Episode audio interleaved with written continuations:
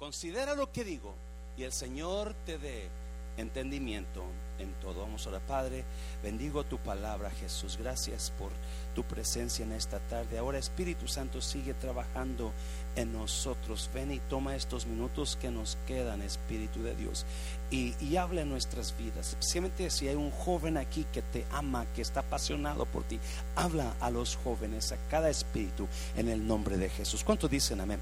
Puede tomar su lugar. Son. Pablo le escribe la carta a su hijo Timoteo y el Pablo se le está escribiendo a un joven pastor. Timoteo es pastor ya. Timoteo está pastoreando la iglesia de Éfeso. Y ah, me imagino, yo me imagino, la iglesia de Éfeso era, la ciudad de Éfeso era un puerto donde la gente, marineros venían y salían, venían y salían. Me imagino ah, el, puerto de Éfeso, de acuerdo a la historia, era un puerto muy rico, donde había mucha, mucho comercio. So, y en, Éfeso había un templo que era, estaba dedicado a la diosa Diana. La, diosa Diana era la famosa, era la reina de los cielos, le llamaban así, a la diosa Diana. So, me, imagino que Pablo ah, está pensando en su hijo Timoteo y en la, en la cárcel se comienza, el Espíritu Santo lo comienza a redarguir y lo comienza a incitar a escribirle esa carta para asegurarse que Timoteo no deja la fe no deja la fe. Porque si Éfeso es una ciudad próspera donde llegan barcos con mercancía, con, con, gente, ese, ese, lugar es un lugar peligroso para, para, para, para Timoteo. No sé, no me no he puesto a buscar si Timoteo es casado o soltero. Está más o menos en sus mid 30s, quizás tiene sus treinta y tantos años, Timoteo a esta edad, pero es joven todavía. So Pablo le comienza a mandar una carta porque sabe que quizás Timoteo um, y no, quizás tenga su iglesita allá y Timoteo esté batallando con, con la vida de Éfeso. Y yo no sé si usted Um, cuando comenzamos la obra aquí, me acuerdo que veníamos a la iglesita donde estábamos antes y, uh, era difícil llegar a la, iglesia y no ver casi almas. Dos, tres personas llegaban, siete, cinco, seis. Y era difícil tener un grupo de jóvenes y, animarlos cuando no había jóvenes, casi eran dos, tres jóvenes y los demás eran puros adultos. Imagino que Pablo está preocupado por Timoteo y, le está hablando del corazón de, de él de Pablo y les den cuidado, Timoteo, ten cuidado. So le manda unos consejos porque sabe la vida de Éfeso. Es una vida de entra y sale. Es una vida donde llegan marineros a buscar quizás mujeres ah, y hay mujeres ahí listas para los marineros, ¿verdad? Es una es un lugar de tentación, un lugar de, riqueza también. Es un lugar fuerte. Pero ahí está Timoteo, la iglesia está ahí. So, Timoteo, Pablo le habla y, y, le comienza a dar unas, unas, unos consejos. Lo primero que le dice, le dice, esfuérzate en la gracia de nuestro Señor Jesucristo. Amén, iglesia. Esfuérzate en la gracia. ¿Por qué le dice esfuérzate en la gracia? Porque a veces nuestras fuerzas propias no van a ser suficientes para mantenerte firme ante, ante el ataque, iglesia. O mantenerte firme en la fe. A veces tus fuerzas se cansan se acaban. Pero cuando te esfuerzas en la gracia de Dios, cuando viene la gracia de Dios y descansas y te metes en la gracia de Dios, agarras fuerzas nuevas. ¿Alguien me está entendiendo? Cuando, ¿qué es la gracia de Dios? Lo que te da cuando no mereces. Esa es la gracia de Dios. esfuérzate en la gracia, agarra fuerzas, Timoteo, en la gracia de Jesucristo tus fuerzas que no sean suficientes, pero refúgiate en la gracia. Cuando yo no me aguanto yo mismo, cuando yo no, no, no, no, no sé qué hacer, me meto en la gracia, descanso en la gracia de Dios. Esa gracia que me da fuerzas, que me, que me, que me dice, tú eres una vasija frágil, pero mi gracia es poderosa para ti.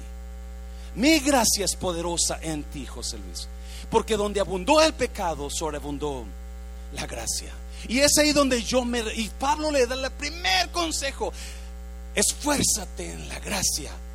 Vas a, tus fuerzas se van a acabar Tus fuerzas van a faltar, Timoteo, pero si te esfuerzas en la gracia, tú vas a estar bien. Y enseguida le dice esto, lo que has escuchado, las enseñanzas que yo te he dado, enséñaselas a otros. Una preocupación de cada pastor debe tener es, ok, ¿quién va a tomar mi lugar? La sucesión pastoral o la sucesión apostólica. Y Pablo está pensando en su hijo. Pablo está pensando en Timoteo. Él va a tomar mi lugar. Él va a tomar mi lugar. So comienza él a preparar a Timoteo. Escuche bien. Para que él tome su lugar. La sucesión pastoral, la sucesión apostólica era que siempre había un apóstol que escogía a pastores que tomaran su lugar.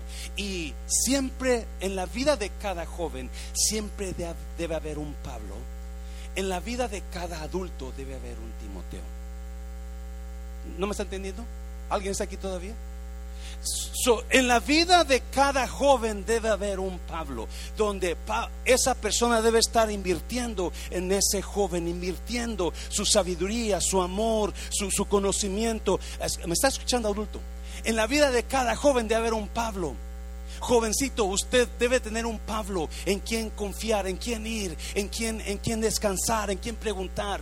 Porque la vida es dura para los jóvenes. ¿Me está oyendo? En la vida de cada joven debe haber una persona que lo guíe. So Pablo le dice, lo que has escuchado de mí, esto encarga a personas como fieles. Esto encarga a personas fieles. No, déjame decirte una cosa, iglesia. La, iglesia está llena de gente con muchos dones. Y hay mucha gente que tiene poder, que tiene dones, que tiene sabiduría, que tiene conocimiento. Pero muchos tienen conocimiento o tienen dones, pero no son fieles. ¿Y es alguien en la iglesia? Ya, no son fieles, nunca los ves. Y si los ves, de vez en cuando, no, los, no, no están ahí. No, tú no puedes contar con ellos porque no sabes si van a llegar o no van a llegar. Pablo le dice, esto enséñale a personas fieles. No, escuche bien, iglesia. Pablo es el apóstol más grande de esos tiempos. Es la persona que fundó, que abrió la puerta a los gentiles, que abrió la puerta para que usted y yo ahora estuviéramos disfrutando de la salvación. So Pablo está preocupado, claro, por Timoteo, pero su preocupación principal es que la iglesia, el evangelio el Evangelio. Pablo ya no vivía para él, él vivía para, para los demás. Y él estaba preocupado en quién va a tomar, en quién va a hacer empuje. So agarra esta carta y le da a Timoteo y le da tres disciplinas. ¿Alguien sabe qué es disciplina? ¿Qué es disciplina? Es algo que usted hace constante para mejorar algo en su vida, ¿yes? Una práctica que usted hace, una práctica difícil que usted hace constante para mejorar algo en su vida. Si usted practica alguna disciplina, la disciplina le asegura que mañana va a estar mejor. Se lo voy a repetir. Disciplinas en nuestra vida nos aseguran que mañana va a estar mejor. Usted disciplínese a no tomar soda todos los días y le asegura que usted va a estar saludable mañana. Yes. O usted disciplínese a caminar 30 minutos al día y eso le asegura que usted mañana va a estar más sana, más sano y con menos peso. Pero es difícil dejar de tomar Coca-Cola, Pepsi-Cola. ¿Ya miró el nuevo, el nuevo anuncio de la Pepsi? La soda de las generaciones. Tu abuelo tomó soda antes de que tu tatarabuelo tomara soda, después que tu bisabuelo tomara soda y ahora tú estás tomando Pepsi también. Es difícil ir a caminar todos los días porque ah, es que va a salir enamorándonos, pastor. A mí, les digo un secreto, me encantaba enamorarnos, pero desde que salió Ana Patricia ya no importa. Lo siento, estoy jugando. Las disciplinas le van a asegurar a usted y sus hijos. Si usted pone disciplina en sus hijos, yo les digo que sus hijos van a crecer siendo unos buenos hijos. Pero la mayoría de los padres no ponemos disciplina a nuestros hijos. No le decimos, tú vas a hacer la cama todos los días, tú vas a hacer tortillas todos los días, tú vas a limpiar el piso todos los días. Y si su hijo o su hija está acostumbrada a hacer algo en la casa, cuando crezcan, van a estar muy bien ellos. El problema es que no tenemos disciplina. Y no, no, no tenemos, si usted quiere, si usted se pone en disciplina a levantarse todas las mañanas, una hora antes, y comienza a orar y a leer su palabra. ¿Alguien me está oyendo, iglesia? Eso es disciplina, algo que no quiero hacer, pero que sé que me va a ayudar. So, ahí le tiro un, un piloncito esta tarde. ¿Qué disciplina le puede ayudar a usted a mejorar su vida? Ya sea espiritual o física o económica. Porque si yo me disciplino a ahorrar 50 dólares a la semana, ese dinero, 10 años, 20 años después, va a ser miles de dólares. Y yo ni sentí que, pero porque me discipliné. ¿Alguien me está oyendo? So, ¿Qué disciplina puede usted hacer? Dios me hablaba a mí estos días. Tú necesitas leer más la palabra, José Luis. Y eso se lleva a qué? Disciplina. Tengo que ponerme a leer y decir, yo voy a levantarme media hora antes. Le voy a ser sincero. Si yo me levanto y me pongo de la Biblia, me quedo dormido otra vez. Solo que hago, me levanto y voy a caminar, despierto y ya después leo la Biblia pero tengo que levantar más temprano para ir a caminar. Si usted, las, si usted ha leído o ha visto, las grandes prácticas de hombres ricos y poderosos son que se levantan temprano todos los días. No se levantan a las 8 de la mañana, a las 9 de la mañana. No, no, se levantan a las 5, 4, 5 de la mañana. Porque tienen que disciplina. Amén, iglesia. Piénselo, piénselo de verdad. ¿Qué disciplina puede comenzar usted en su vida? Para mejorar su vida, mejorar su matrimonio. Me voy a disciplinar a dejarle una notita a mi pareja todos los días. Te amo más que ayer. ¿Qué le parece? Me voy a disciplinar a, llamarle a mi pareja y no tres días al, tres veces al, día, no a la semana. Ups. Póngase una disciplina, de verdad se lo digo, como su pastor que lo ama mucho. ¿Sabe que su pastor lo ama mucho? Si usted quiere, yo le puedo besar los pies. Nada más se los lava y yo se los beso, de veras. No, no, no de veras. El pastor debe de amar a sus ovejas. So Pablo le da tres disciplinas a, Timoteo que vamos a leer rápido porque yo sé que está caliente, pero vamos a tratar de que usted lo, lo agarre. So, you know, Timoteo, Pablo agarró a Timoteo en una sucesión apostólica donde Pablo puso las manos en Timoteo y lo mandó al pastorado. Yo he puesto manos sobre gente que hemos puesto como pastores, los pastores de Matehuala. Nosotros los ungimos como pastores para que, y ahí está la iglesia, gloria a Dios por eso. Y hay bastante gente en la carpita. Me está oyendo iglesia. Porque eso es lo que, lo que es el pastorado. Si un líder no, no, no, no produce líderes, entonces su liderazgo fue en vano porque nuestra misión es producir líderes.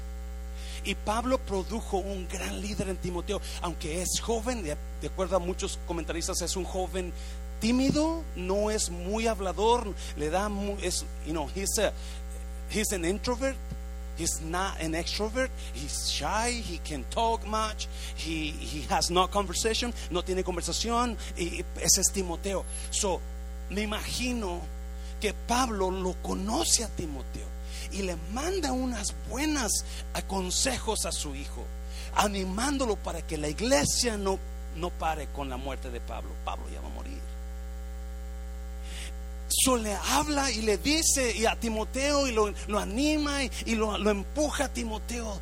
Y usted lo leyó la semana pasada. Hay un fuego de Dios en ti, Timoteo. Aviva el fuego. ¿Se acuerda? No seas tímido, le dice. Sé, sé, sé, sé atrévete a hacer cosas, Timoteo, porque el poder de Dios está en ti. Ahora le da un poquito más fuerte. Y vamos a mirar las disciplinas que le da. Número uno, número uno, no se enredan, eh, no, no, se, no te enredes en los negocios de la vida. Lo primero que le dice Pablo a Timoteo, versículo, pon versículo 3 por favor, creo que ese es, soporta el sufrimiento, Timoteo, número uno, soporta el sufrimiento junto conmigo como un buen soldado de Cristo Jesús. ¿Lo está viendo conmigo, iglesia? Soporta el sufrimiento junto conmigo como un buen soldado de Cristo Jesús. Pablo le comienza a dar las disciplinas y le dice, comienza Pablo, Timoteo, tú eres un soldado. Tú eres un soldado de Jesucristo. Joven, tú eres un soldado de Jesucristo. Jovencita, tú eres una soldada de Jesucristo. Quizás no lo sepa, pero Pablo le avienta ahí la verdad y le dice, tú no eres cualquier persona. You are a soldier of Jesus Christ. Tú eres un soldado de Jesús. Tú no creas que tú eres cualquier persona. No, no, no. Y como soldado tú estás en una guerra. ¿Alguien me está oyendo? Ah, eh, mujer, varón, usted es un soldado, usted es una soldada. Y como soldada, como soldado, usted está en una guerra. Usted está en una guerra espiritual. ¿Y su enemigo quién es? El diablo. Y usted está peleando una guerra. Y Pablo lo primero que le dice, soporta el sufrimiento. Como buen soldado, va a haber sufrimiento, Timoteo. No huyas, soportalo no te vayas. Hay gente que nomás viene el problema y se van. Nomás viene el desacuerdo y huyen. Nomás viene lo que no les gustó y ya no los miras. Me estás oyendo, iglesia. La iglesia está llena de esa gente. Por eso Timoteo, Pablo dice a Timoteo, no seas como ellos. ¿Y es? Algo no les gustó y se fueron. No saben que es una guerra espiritual las que están y le dice, soporte el sufrimiento junto conmigo. Si usted ha leído y ha escuchado las noticias, supuestamente ahora que salimos de Afganistán, dejamos muchas personas americanas allá o aliados de nosotros allá. Un buen soldado nunca deja a su soldado solo. ¿Me está oyendo iglesia? Un buen soldado, un buen creyente nunca deja a su, a su amigo, a su hermano solo con el diablo, que el diablo se lo lleva. Si usted conoce a alguien que está desanimado, échele una llamada, échele un grito, hey, ¿cómo estás? No, aquí estoy contigo, ¿cómo estás? Estoy orando por ti, me preocupas, alguien me está oyendo iglesia, me preocupas, ¿cómo estás? Pablo dice, junto conmigo, you so Pablo le habla a Timoteo, Timoteo, tú eres un soldado. Y los soldados cuando van a la guerra, quizás ellos, si nunca han estado en la guerra, y y cuando los mandan por primera vez a la guerra y van y llegan a la guerra y, comienza, ok, tú vas a poner aquí, vamos a comenzar a atacar ese lugar y se ponen listos para la guerra y comienzan los balazos y oh my God, yo, no sabía qué era esto y, los soldados no huyen para con el general, ¿sabes qué? Aquí tienen la pistola y ya me voy. No, no, no, el soldado tiene que meterse a la guerra tienes que, y va a ser, ¿sabes qué, capitán o general? Yo no sabía que eras, era tan peligroso, pero aquí está, aquí está tu pistola, aquí está tu rifle, aquí está tu casco, ahí te guacho cucaracho. ¿Verdad que no? No, le metes, ¿y ahora qué voy a hacer? Ya me voy, ah, no, chiquito, tú firmaste para la guerra, so tienes que enfrentarla. You go back and fight. Tú regresa y pelea. What? Ya, aquí está la pistola, aquí está el rifle y vete a pelear pero me van a matar. Oh, para eso firmaste. Amén, iglesia. Y Pablo le dice: No, no, no, no. Un buen soldado de Jesucristo no huye cuando hay problemas. No huye, soporta el sufrimiento, soporta las aflicciones, dice la reina Valera. Soporta el sufrimiento. Yeah, va a haber sufrimiento. Porque somos qué? Soldados. Y como soldados estamos en una qué? En una guerra. Me está oyendo, iglesia. ¿Quién está pasando aquí duras pruebas, verdad? Soporte. Soporte. No quiera, no quiere regresar el rifle, las granadas, aquí están. No, no, no, tienes que seguir peleando. Por eso Pablo dice, como buen soldado, como buen soldado, soporta. Porque va a venir guerra, van a venir balas contra ti, van a venir granadas contra ti. El diablo te va a meter, te va a meter dardos y esto y lo otro. Soporta. Y es iglesia, dáselo fuerte, Señor, dáselo fuerte. ¿Qué le está aventando el diablo ahorita? ¿Enfermedad? ¿Ah? ¿Accidentes? ¿Qué le está? desánimo? Soporte. Soporte. Mira, versículo 4. Versículo 4. Ningún soldado se, que, diga conmigo, enreda. Ningún soldado se enreda en los asuntos de la vida civil, porque de ser así no podría agradar al oficial que lo reclutó. Ningún soldado, Timoteo, tú eres un soldado y un soldado no anda de loco buscando cosas allá afuera, no, no, se enfoca en el general que lo, él quiere ser el mejor soldado. So, ¿Qué va a hacer ese soldado? Va a entrenar, se va a entrar a las 4 de la mañana, va a ir a correr, va a hacer push-ups, va, va, a hacer ejercicio, va a entrenar al tiro blanco, va a estar tiempo. Su enfoque es ser un buen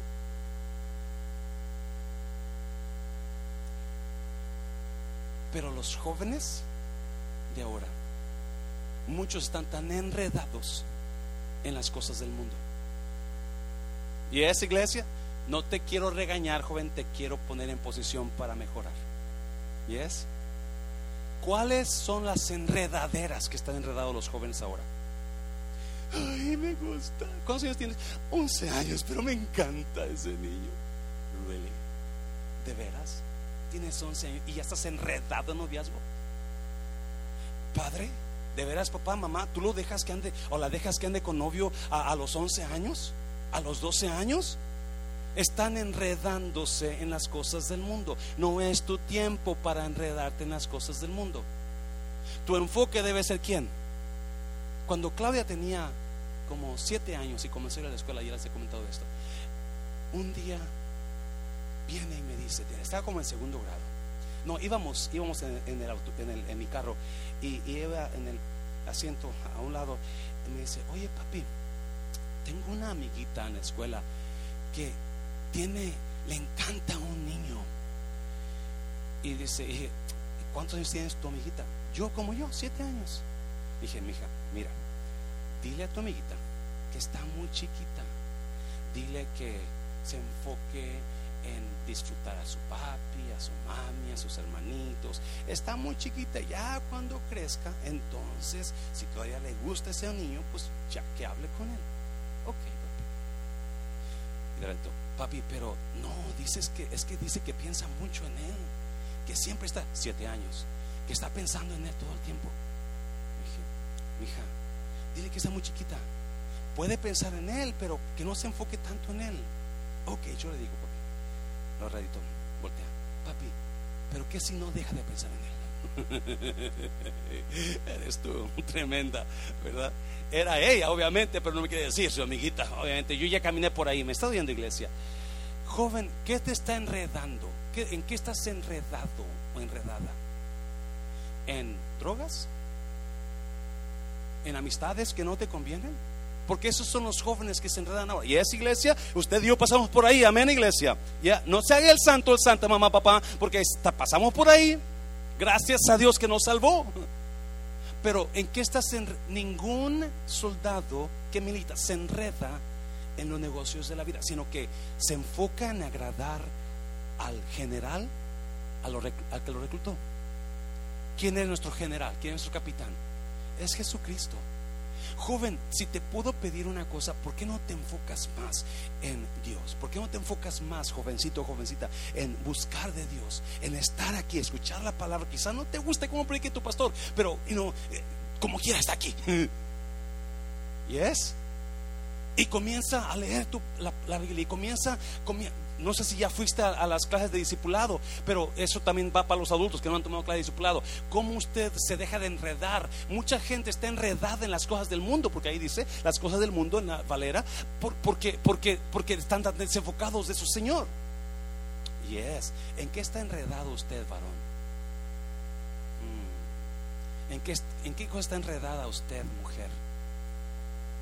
Si los jóvenes están enredados en el noviazgo, en amigos que no les convienen, en, drogas, en, en alcohol, eso no te va a ayudar. Esas son cosas que necesitas poner un alto y comenzar a tener una disciplina en cambiarlas. Y Pablo le dice a Timoteo, no te enredes en las cosas del mundo. Si no, no vas a poder agradar al oficial que te recaudó. Si mucha gente no está agradando a Dios porque están enredados en quizás cosas que, es más, número dos, rápido, número dos, mira, vamos para allá. Número dos, ¿qué más le dice? Compiten de acuerdo a las reglas. Un buen soldado no se enreda en las cosas del mundo, sino que él se enfoca en entrenar, en, en practicar, se prepara para la guerra. Yo tengo, yo tengo mucha preocupación. ¿A dónde va nuestra iglesia sin jóvenes que estén metidos en Cristo? ¿Alguien me está oyendo, iglesia?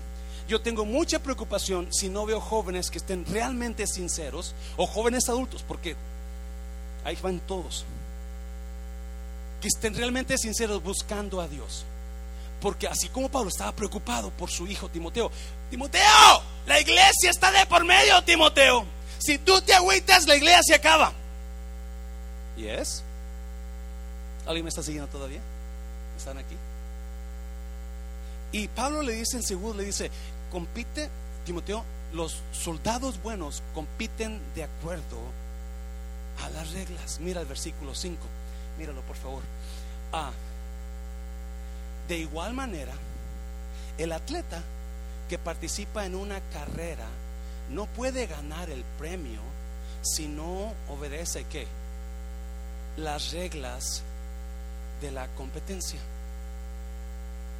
¿Cuántos saben que cada deporte, en aquel tiempo, ah, Pablo usó varios ejemplos de atletismo, ah, usó el correr, ¿verdad? La carrera, ah, el boxeo y la lucha. Creo que son las tres cosas que usó que me acuerdo. Luchar, estamos en una lucha, el boxeo y las carreras. en aquel tiempo los griegos tenían tres reglamentos para que una persona entrara a competir. El primer reglamento era que tenía que ser ciudadano griego para competir en, una, en un evento. El segundo requisito era que tenía que entrenar 10 meses seguidos sin parar para poder entrar a competir. Y el tercero era que tenía que seguir las reglas de ese deporte que iba a competir. Reglas, y no al pie de la letra. Aquí están todavía, iglesia. No, so. Por ejemplo, yo conozco algunas reglas del béisbol.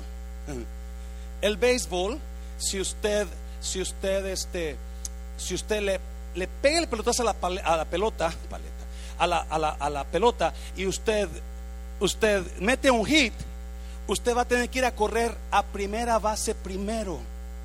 No puede correr a tercera base primero, no, no, para adelantarse, no, no, tiene que correr a primera base, de ahí a segunda base y de ahí a tercera base y después a home. Esa es una regla. Corre primero a primera base, es el reglamento. No quieras correr a tercera. O otra, si usted le tira la pelota y le pega la pelota y la pelota primero pica en, fuera de la línea, no adentro, entonces es un foul, no es un hit, es un foul. Um, en fútbol americano, si usted, si usted juega la defensa y usted va siguiendo al que lleva la pelota y le agarra el, acá el cuello y lo jala del cuello, esa es una gran ofensa. El reglamento dice, no puedes jalar el cuello. Cada, mandé, thank you. Cada deporte tiene sus reglas. Pablo pone aquí la vida de un creyente con un deportista. Y le dice, para que te puedas coronar, Timoteo, tienes que seguir las reglas. Si no vas a ser qué? Descalificado. Si usted juega soccer, yo no sé mucho de soccer, pero si usted le mete el pie a un jugador contrario, le va a dar una tarjeta amarilla. Y si se lo voy a meter el pie otra vez, vas para afuera con la tarjeta roja. Creo que es así, no estoy seguro. Por ahí, ¿verdad? Porque las reglas se tienen que seguir. ¿Cuáles reglas, pastor? ¿Qué reglas? A ver, el problema es que mucho joven o no conoce las reglas o no quiere obedecer las reglas. ¿Yes? Pues yo sé que la Biblia dice que, que que no debo dormir con mi pareja, pero ah, yo pienso que no tiene nada malo, pusiste tu propia regla. Y hay gente que quiere poner sus propias reglas. Amén, iglesia. Estoy hablando de noviazgo o parejitas si no están casados. No, pues la Biblia dice que, no debo de estar con esta persona durmiendo juntos porque no es mi esposa, pero ah, no, no, no, no, tiene nada que más. Usted no está siguiendo las reglas. Amén, iglesia. ¿Están aquí todavía? ¿Están aburridos?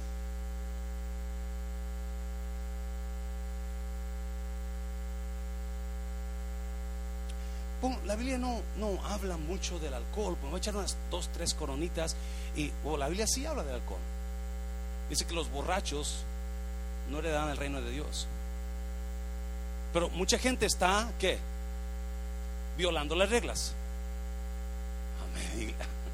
Yo no sé usted, eso está bueno, ¿sí? Eso está bueno. Un aplauso fuerte, Señor, por favor. Yo no sé si usted quiere que le esté echando, vas al cielo y eres bendecido y eres bendito de Dios. Si eres bendito de Dios, pero tiene que obedecerlas. Pastor, yo no veo nada de malo con los homosexuales. Pues la Biblia dice que no van a ir al cielo. Porque dice Romanos capítulo 1, dice que ellos se entregaron en la Siria unos con otros, deshonrando sus cuerpos. Eso es el reglamento. Yo, no veo nada de malo que ande con una muchacha. Yo soy muchacha. la Biblia dice que ese no es el reglamento. Usted está poniendo sus propias reglas. Alguien me está oyendo, iglesia. So, so, Pablo le está hablando a Timoteo y le está dando tres disciplinas. Lo primero le dice, ¿sabes qué? No te enredes con el mundo. No te enredes con el mundo. Allá por, si lo si vas para atrás, me dijo, por favor, ah, en primera de Juan había, you know, Juan escribió unas, ah, unos consejos y, dijo que es el mundo. Dijo que es el mundo. Ah, creo que está primera de Juan capítulo 2. Ya. A ustedes los mayores les escribo porque conocen a Jesús, quien ya existía desde antes de que Dios crea el mundo. Mira, siguiendo, lo siguiente. A ustedes los que, los, a ustedes los que, los jóvenes. So he's writing to you young people, les escribo también porque han sido valientes, han derrotado al diablo y han aceptado con sinceridad el mensaje de Dios. Les he escrito a todos ustedes porque han conocido al Padre. No, mira versículo 15. No quieran ustedes ser como los pecadores del mundo, ni tampoco hacer lo que ellos ¿qué? hacen. Quienes lo hacen no aman a Dios, aman al ni al Padre. la juventud de ahora, especialmente en la iglesia, yo no soy legalista, usted sabe que no, pero sí hay una línea muy delgadita entre servir a Dios y ganar al mundo o que el mundo te gane a ti. Y cuando usted comienza, allá por Corintios, Pablo dijo, no erréis las malas conversaciones, las malas costumbres, las malas conversaciones corrompen las buenas costumbres. Malas conversaciones corrompen las buenas costumbres. Malas amistades, las malas amistades, las personas que te van a que, te van a meter ideas en la cabeza, te van a estar corrompiendo tus buenas costumbres. Se te van a jalar al mundo. Y hay cosas que te están jalando que tú ya no estás sirviendo a Dios, estás enredado o enredada en las cosas del mundo. Yes? So, Versículo 16, mira. Las cosas que ofrece la gente del mundo no vienen de dónde? No vienen de Dios, sino de los pecadores de este mundo. Y estas son las cosas que el mundo nos ofrece. Número uno, ¿qué? Los malos deseos. El deseo de estar con ese joven o esa jovencita y yo no estoy casado con ella. ¿Eso viene de dónde? Del mundo usted está enredado en las cosas del mundo. Yes. Número dos. La ambición de tener todo lo que vemos. ¿Alguien, ¿alguien está aquí todavía? ¿Cuántos ven una, una, motocicleta y usted dice, ah, yo la voy a comprar? Y usted hace y hace y trabaja para comprar esa motocicleta. O un carro, o yo no sé. Eso viene del mundo. La ambición de tener todo lo que ve a mí yo sé que tenemos necesidad y necesitamos un carrito, necesitamos un teléfono y todo, pero no tiene que tener todo lo que usted ve, porque eso viene del mundo. Y el orgullo de poseer muchas riquezas. Se lo puse en la traducción en lenguaje actual para que lo entendamos mejor, porque esos son los lo que el mundo te ofrece, joven.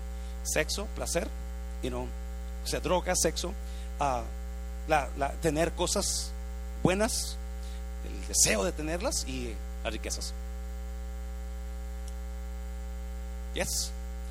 Vamos para Timoteo otra vez, segunda Timoteo. De igual manera, el atleta que participa en una carrera no puede ganar el premio si no obedece las reglas de la competencia. Otra vez, para que usted pueda coronarse, para que usted pueda recibir la bendición de Dios, usted tiene que seguir las reglas. Si no sigue las reglas, usted no se va a coronar, usted va a estar descalificado. Y es iglesia. Número tres, ya para terminar, porque ya está sudando y muy callados. Número tres, trabajan duro para poder cosechar. Trabajan duro para poder. Pablo da tres disciplinas, tres ejemplos. La primera del soldado en la guerra, la segunda del atleta participando o compitiendo y la tercera del labrador sembrando. Y es iglesia. Ese es del 1 al 7. La semana pasada que entra vamos a hablar del 8 en adelante, el capítulo 2. Y mira, versículo, versículo 6. El labrador, para participar de los frutos, debe que debe trabajar primero. La ley de la siembra habla de que todo lo que usted siembre va a recogerlo multiplicado. Todo lo que usted siembre lo va a recoger multiplicado. Amén, iglesia. Cuando si usted no siembra nada, usted puede cosechar. Imagínese que usted vaya a un pueblito y, venga un, señor en su overall, con su sombrero, con su tractor y sus caballos, y comience y anda buscando el Señor y, lo ve que anda para arriba y para abajo buscando algo, y usted le pregunta, ¿busca algo? Sí, busco mi cosecha. Ok, ah, ok, pues ¿dónde sembró? No, no sembré. ¿Cómo que no sembró? Entonces, ¿cómo, ¿cómo usted puede buscar su cosecha si no sembró? Porque nunca puedes tú cosechar si no siembras. Y Timoteo, Pablo dice a Timoteo, Timoteo, tú tienes que sembrar. Tú tienes que aprender a sembrar. Porque para que puedas cosechar en la vida, escuche esto, esto, si no se lleva nada, llévese esto. Para que puedas cosechar en la vida, debes de comenzar a sembrar. Hace, cuando comenzamos la iglesia, tenemos dos o tres años, me acuerdo que, vino una parejita de otra iglesia y, estuvieron aquí un tiempo y después ya no los miré. Y, este, y uh, un día voy a una, a una fiesta que me invitaron. Más bien pasé por ahí a dejar a Claudia, se me hace. Y ahí estaba la fiesta, ¿no? Pues cuando dejo a mi hija, uh, veo la camioneta de, de, este, de este señor, de este hermano y lo veo, oh, ese es el hermano que ya no he visto en la iglesia. So voy a saludar, yo bien contento. ¿Cómo está, hermano? Mira, ya tengo mucho que no lo veo, está todo bien, ¿cómo está la familia? Y me dice, oh, estamos con cara bien de pocos amigos. Me dice, estamos bien, estamos bien, pero le dije, ya no lo he visto en la iglesia, hay un problema. No, ¿sabe qué, pastor? La verdad es que yo miré algo. ¿Qué miró? No, pues yo miré que usted trabaja y trabaja y trabaja y no hay fruto. Yo me formo, voy de aquí, aquí no hay fruto.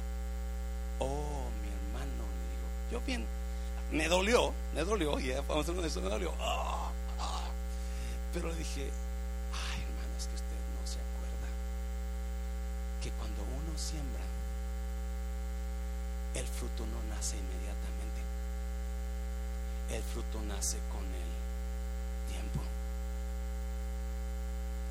Y tanto fue el fruto que tenemos en la iglesia en Matehuala y vamos a ser unos ancianos en, en Nayarit. Me está oyendo, iglesia. Hazlo fuerte, Señor, hazlo fuerte. Quizás no seamos la gran iglesia y no lo somos, pero ¿sabes qué? Con lo que Dios nos está dando es un buen fruto. ¿Y es? Y so, so, Pablo le da esta verdad a Timoteo. Le dice, Timoteo, tienes que, tienes que aprender a sembrar. Porque para que tú coseches en la vida, para que tú recibas tienes que aprender a sembrar. Y si no siembras, no vas a cosechar.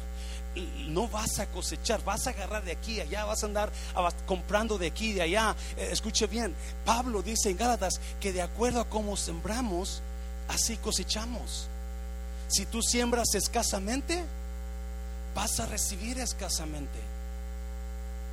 So, so, you know, yo no sé por qué no hemos entendido esa gran, esa ley de Dios, esa verdad de Dios. Eso, eso donde quiera va a pasar.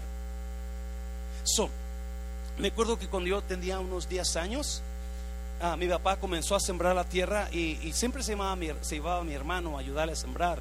Y este, ah, porque eran, eran uña y carne, mi papá y mi hermano. Eso eh, a mí me, hacía un lado. Yo era el mayor, mi hermano era el menor, pero siempre se llevaba a él. Un día mi hermano se enfermó y, y, y mi papá me dijo, tú vas a ir en lugar de tu hermano, vas a ayudar a sembrar. Yo nunca en mi vida había sembrado, pero pues me aventé. Y ahí voy, y voy chiquillo, y, y va mi papá con la yunta, y, yo voy no, corriendo y tirando el frijol, porque era frijol, y ahí como podía, tropezando en los, me acuerdo, los terrones, pero ya ahí voy pegado a, a la yunta con mi papá.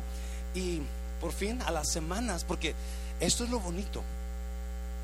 Otra vez, cuando usted siembra, usted no va a ver el fruto enseguida. Va a pasar tiempo.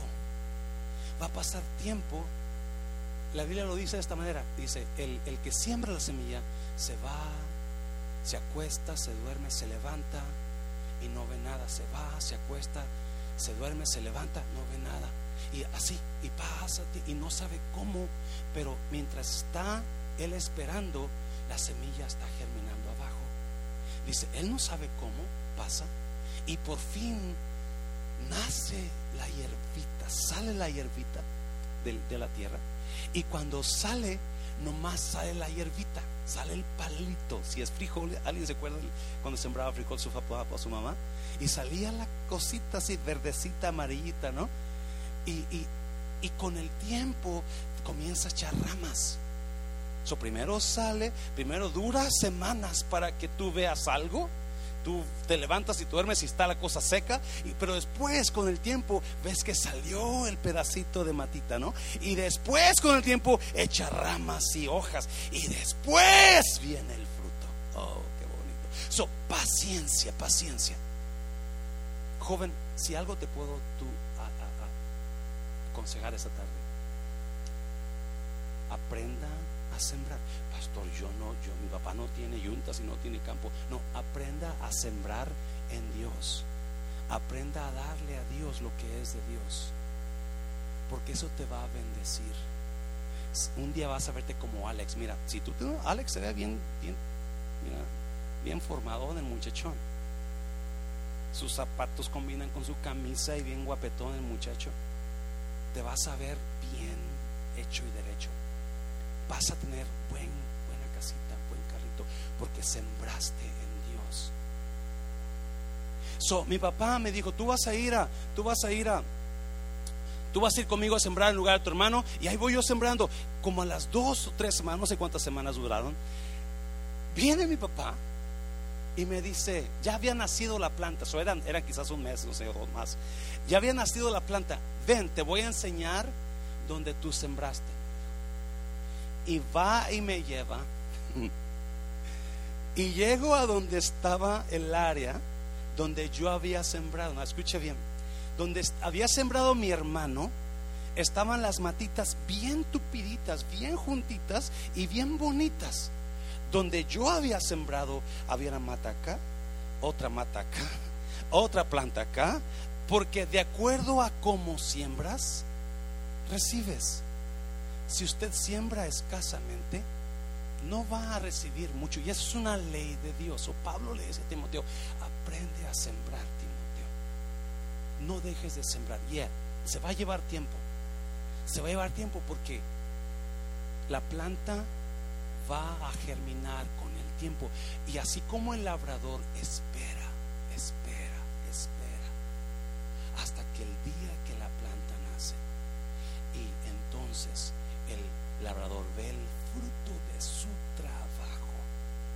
No quieras buscar cosecha si nunca sembraste. No quieras buscar resultados donde no hiciste nada. Y acuérdese, acuérdese, la Biblia dice que, que cuando sembramos con fe y llorando y en fe, Dios va a darnos una medida llena, rebosada, remecida y rebosando. ¿Me está oyendo? Porque escuche bien, si, en ese caso, escuche bien, y eso me encanta a mí, si, si así es el caso, si, si para yo recibir tengo que sembrar, ¿yes? ¿Está, está conmigo? Si así es, si, si la ley de Dios dice, ok, para que tú recibas tienes que sembrar, entonces yo voy a sembrar de lo que más tengo necesidad. ¿Alguien me oyó? Si yo voy a, si así es la ley de Dios, si la ley de Dios dice, ok, tú, si, para que tú puedas recibir, tienes que sembrar. Si no, si no siembras, no recibes. Entonces, si así es la ley de Dios, entonces yo voy a ver qué es lo que hay más necesidad de mi vida. Y eso es lo que voy a comenzar a sembrar. Porque eso es lo que me va a hacer que esa necesidad sea suplida. So, si, you know, voy a mover a las parejas un ratito, okay, excuse me.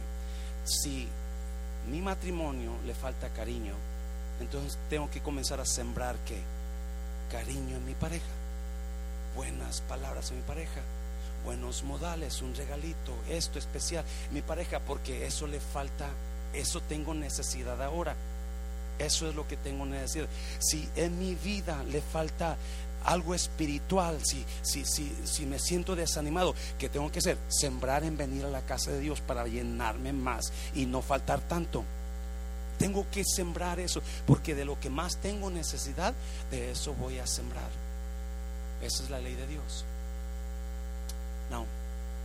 Pablo, Pablo termina hablando con Timoteo y le dice, siembra Timoteo. son tres cosas que te aconsejo. Número uno, tienes que enfrentar los problemas como un buen soldado. No, el soldado no huye cuando está en guerra. Tiene que pelear.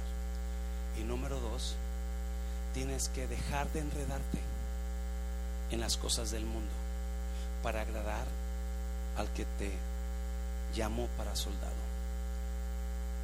Póngase de pie, póngase de pie.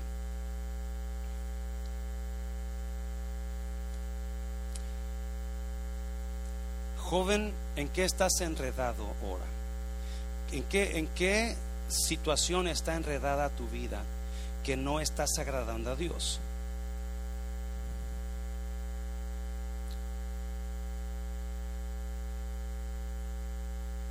Qué situación estás metido donde tú sabes perfectamente esto no está bien delante de Dios.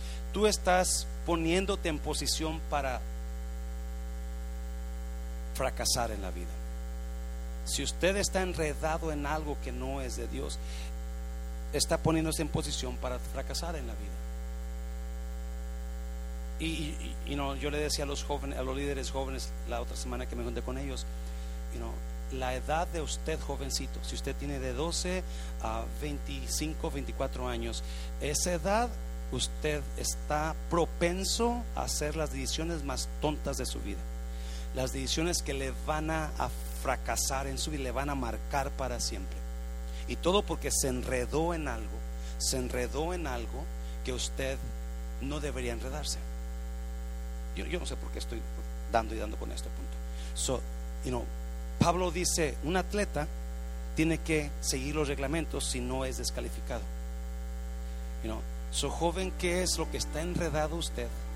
¿Qué es lo que no está siguiendo de Dios? Los reglamentos de Dios. ¿Qué es lo que no está siguiendo? Y usted rechaza eso, rechaza eso. So incline su rostro. Incline su, ahí donde está, no, no lo voy a pasar para acá, no se preocupe. Pero, you know, I love you, young people, I love you. Usted Usted joven es nuestro futuro. Usted joven es nuestra esperanza, hablando en usted. Sabemos que Dios es nuestra esperanza, pero nuestro futuro está conectado contigo, jovencito, jovencita. Nuestro futuro, nuestra esperanza como iglesia está conectado contigo, jovencito, jovencita. Nuestra gloria de Dios está conectado contigo. Por eso Pablo le hablaba a Timoteo así.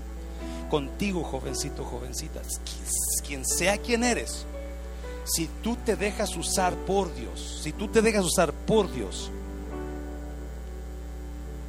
usted puede ser la persona que guía esta iglesia en el futuro. Si usted se deja usar por Dios, usted puede ser la persona que haga cambios en la vida. Todo está en que usted decida. Por eso está usted aquí, por eso Dios lo trajo aquí. No me acuerdo cuando estaba yo de 18 años sentado en la escuela dominical, no sabía nada. Y una vez dijo el pastor que estaba enseñando escuela dominical: Aquí hay pastores y maestros en esta, en esta, en este, en esta clase. Y yo automáticamente pensé en Fulano, en Mengano, en Sultano, pero nunca en mí. No sabiendo que un día iba a estar yo aquí pastoreando una iglesia. Porque así es Dios. Dios te está llamando, Dios está llamando, Dios está llamándote a ti. Y, y es más, escucha bien, si usted jovencito, si hay alguien que está enredado en algo, es porque el diablo sabe lo que Dios puede hacer con usted. Y le está trayendo tentación, le está trayendo cosas porque Dios quiere hacer algo con usted.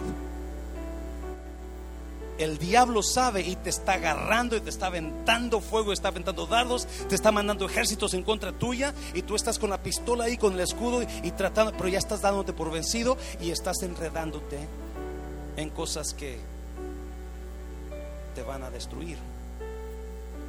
El día es, Pablo le dijo a Timoteo, como un buen soldado de Jesucristo, aguanta, soporta las aflicciones, los problemas, porque estás en una guerra. así como está, así como está. Yo le voy a hacer esta, así como está, nadie está todos están cerrando los ojos. Yo te voy a estar este reto, jovencito, jovencita. Este reto. Y esta pregunta. ¿Usted sabe que va al cielo? ¿O usted no sabe que va al cielo?